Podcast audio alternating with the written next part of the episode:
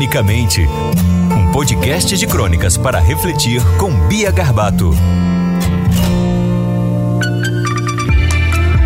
Olá, amigos em quarentena.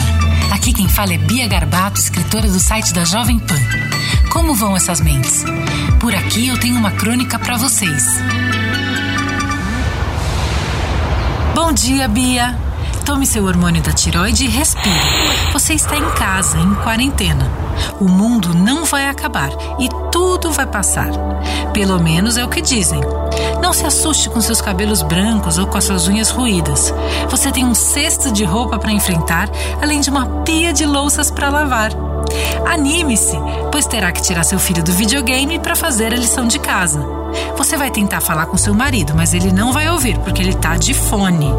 Você pode caminhar na rua, mas terá que usar máscara e luvas.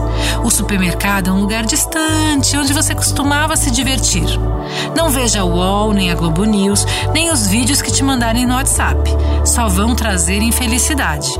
Assista Tiger King e ligue para as amigas pelo FaceTime. Quem sabe uma delas te atende.